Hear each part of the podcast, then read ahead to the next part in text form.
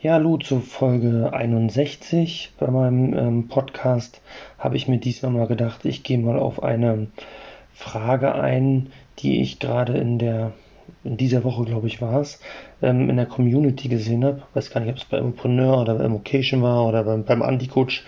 Ähm, ist ja auch egal. Ähm, aber diese Frage wollte ich jetzt einfach mal beantworten, weil sie eigentlich relativ leicht zu beantworten ist, aber gefühlt relativ oft kommt. Und ähm, daher geht Darum geht es heute nämlich um das Thema vorweggenommene Werbungskosten bei Vermietung und Verpachtung. Also ich bin hier wieder bei dem Fall, ähm, ihr vermietet im Rahmen der Anlage V, also ihr habt privat gehaltenes ähm, ähm, Immobilienvermögen, was ihr jetzt ähm, ähm, vermietet.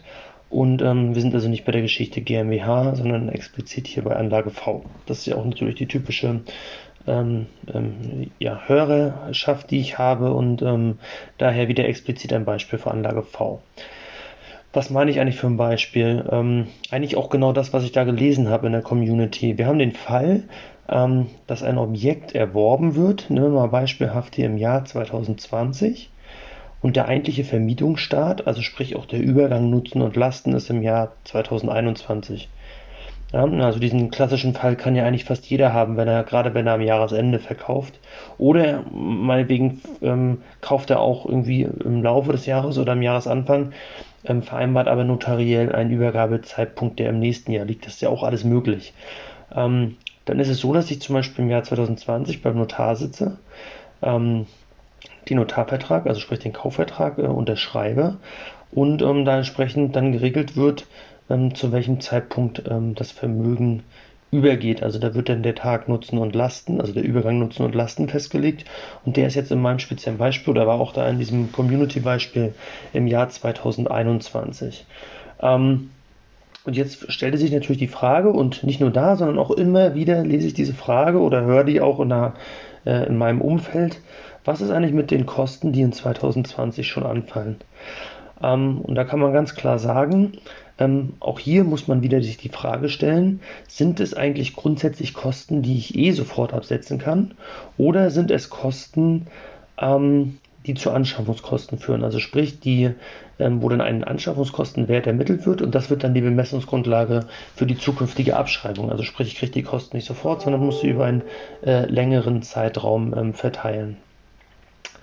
Ja, das ist jetzt äh, äh, als erstes dann erstmal zu klären. Also sprich, wir müssen schauen, ähm, sofort abzugsfähig oder nicht sofort abzugsfähig, sondern nur über die ähm, AFA geltend zu machen. Und da komme ich wieder auf unser typisches Beispiel. Ähm, alles, was mit der Grundschuld zu tun hat, also sprich mit der, mit der Finanzierung bei der Bank, ähm, wo ich dann hinterher ins Grundbuch ähm, eine Grundschuld eingetragen kriege, sind grundsätzlich als Finanzierungskosten immer sofort abzugsfähig.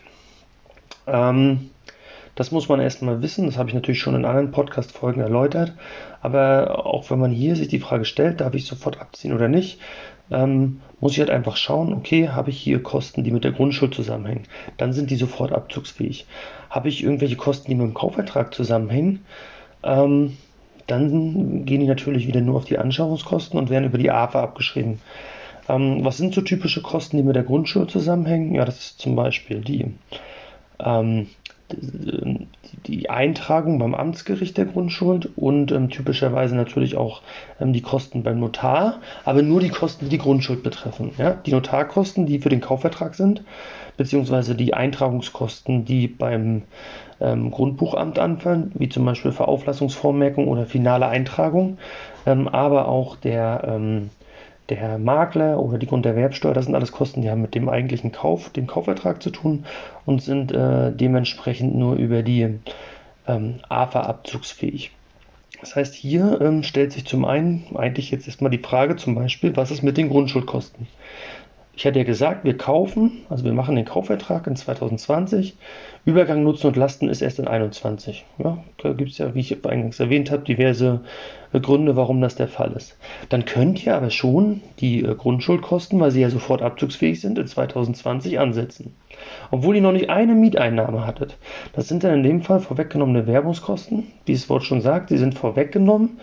Ähm, und ähm, was sie natürlich in 2020 noch nicht kriegt, ist die AFA. Das heißt, die Kosten, die für den Kaufvertrag anfallen, die ich von eingangs alle mal erwähnt hatte, ähm, die schreibt ihr erstmal dem Jahr 2020 nur zusammen. und ähm, die kriegt ihr dann ähm, ab dem Moment, wo auch die AFA beginnt. Und die AFA beginnt ab dem Tag, wo Übergang, Nutzen und Lasten ist. Ja, weil ab dem Tag könnt ihr das Objekt dann tatsächlich auch vermieten.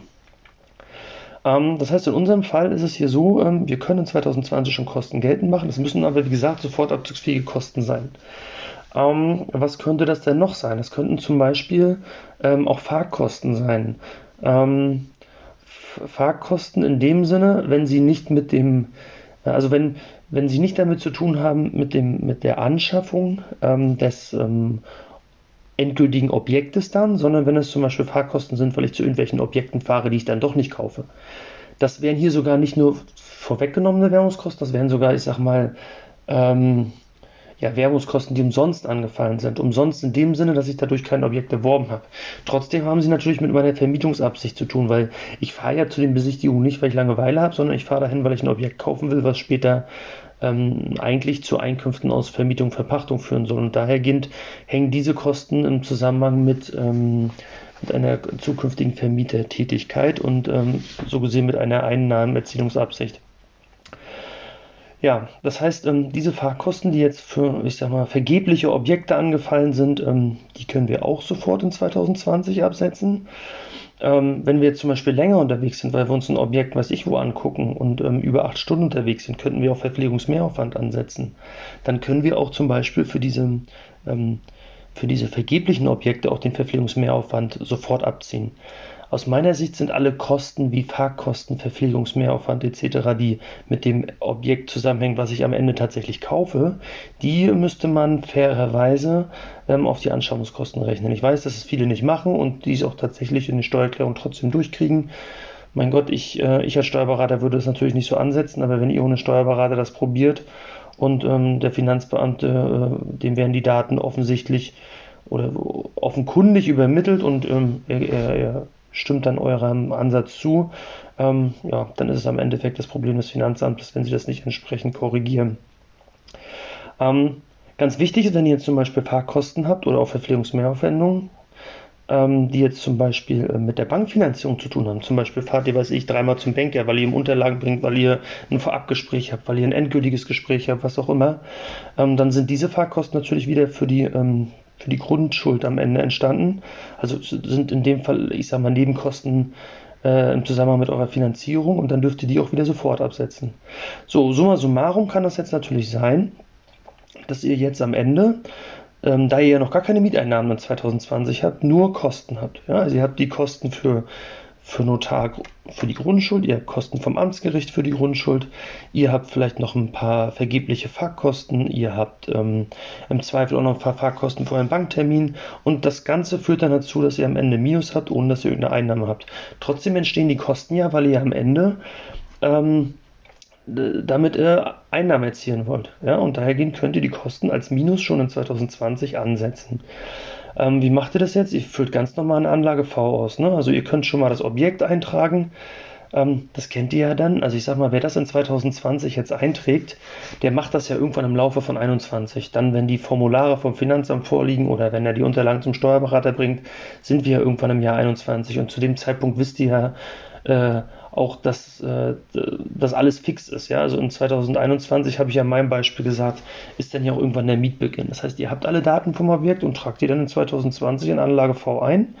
Erste Seite bleibt dann natürlich, ähm, da steht dann einfach nur, wann, ähm, wann die Anschaffung war und wie das Objekt heißt und weiß ich noch, der Einheitswertbescheid mit seiner Nummer und ähm, aber Einnahmen habt ihr dann halt nicht, ne? Die sind dann da null.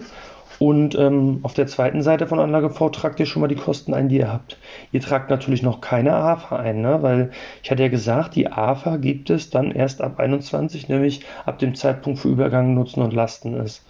Ähm, trotzdem würde ich ähm, dem Finanzamt schon eine Anlage zur Verfügung stellen, ähm, ähm, wo ich zum, schon mal alle Kosten, die in 2020 angefallen sind, die aber zu aktivieren sind, also sprich, die ich hinterher nur abschreiben darf, ähm, schon mal zusammenliste. Ja, die werden noch nicht endgültig sein. Da wird wahrscheinlich äh, äh, im Jahr 2021 werden da noch ein paar Positionen dazukommen, äh, wie zum Beispiel dann die endgültige Eintragung im Grundbuch. Ähm, das wäre wahrscheinlich so ein Fall, vielleicht auch erst Grunderwerbsteuer ein bisschen Zeit versetzt. Die Sachen habt ihr vielleicht noch gar nicht in 2020, aber dann listet ihr erstmal für 2020 alle Anschaffungskosten auf, die ihr schon habt und macht aber keine AFA geltend.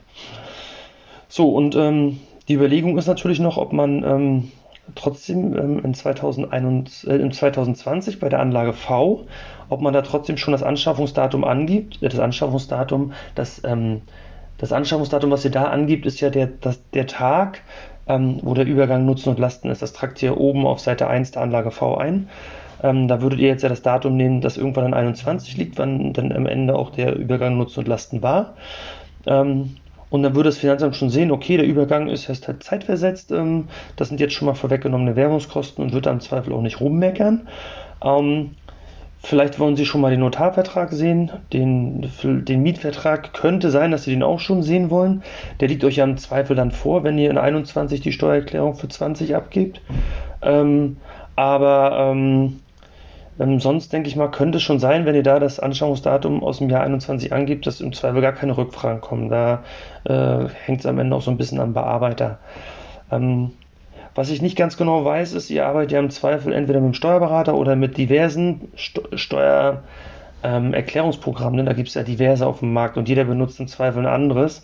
Äh, ich kenne jetzt auch nicht alle bis ins letzte Detail. Kann natürlich sein, dass ihr da teilweise Fehlerhinweise kriegt, wenn ihr da jetzt in der Anlage V für 2020 ein Anschaffungsdatum angibt, was erst auf 21 lautet.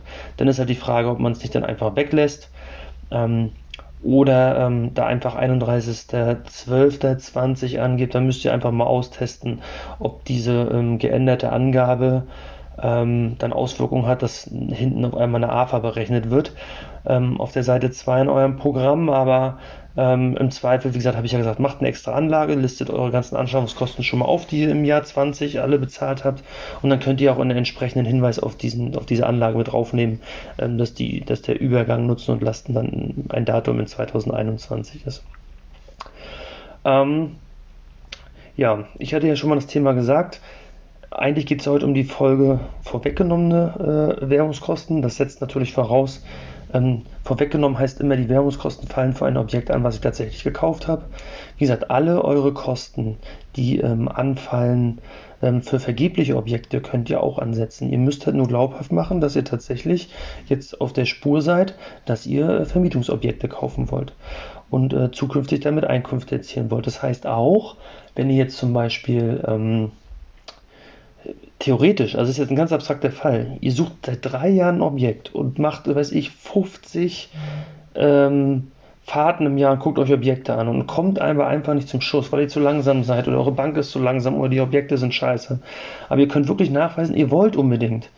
Dann könntet ihr theoretisch auch die drei Jahre jedes Jahr ein Minus ansetzen und immer nur eure Fahrkosten eintragen oder was ihr sonst so für Kosten der Akquise habt.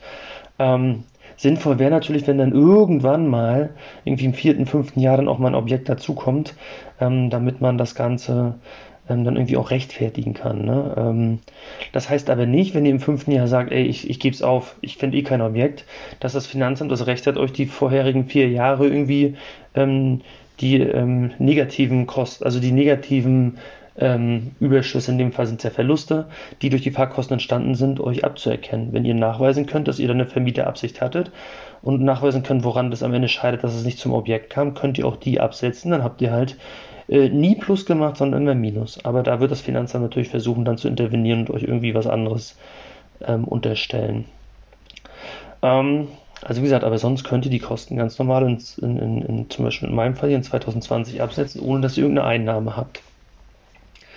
Ähm, wichtig ist aus meiner Sicht, ähm, dass man besonders transparent ist beim ersten Objekt. Also ich sag mal, wenn ihr jetzt schon zehn Objekte habt und ihr macht jetzt ähm, glaubhaft, dass ihr immer wieder Objekte ähm, ähm, besucht, weil ihr die kaufen wollt und ihr habt dann mal ein paar Besichtigungskosten, also Kosten für Fahrten oder für Verpflegungsmehraufwand oder sowas, ähm, dann wird euch das Finanzamt das glauben, weil sie sehen, dass ihr in so einem stetigen Prozess seid. Wenn ihr beim ersten Objekt seid, müsst ihr es natürlich besonders glaubhaft machen, warum sind jetzt Kosten entstanden, obwohl noch nicht ein Vermietungsobjekt gekauft wurde.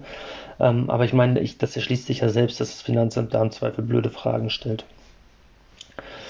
Ähm, ja, was ist noch ganz wichtig? Wenn ihr zum Beispiel jetzt das Objekt, was ich eingangs gesagt hatte, 2020 kauft und der Übergang Nutzen und Lasten ist erst in 2022, warum auch immer, weil der Eigentümer da drinnen, der da drinnen wohnt, das gerne noch bis 22 selber nutzen will, weil seine Lebensplanung sagt, in 22 kriegt er selber irgendwie ein Objekt, wo er rein kann.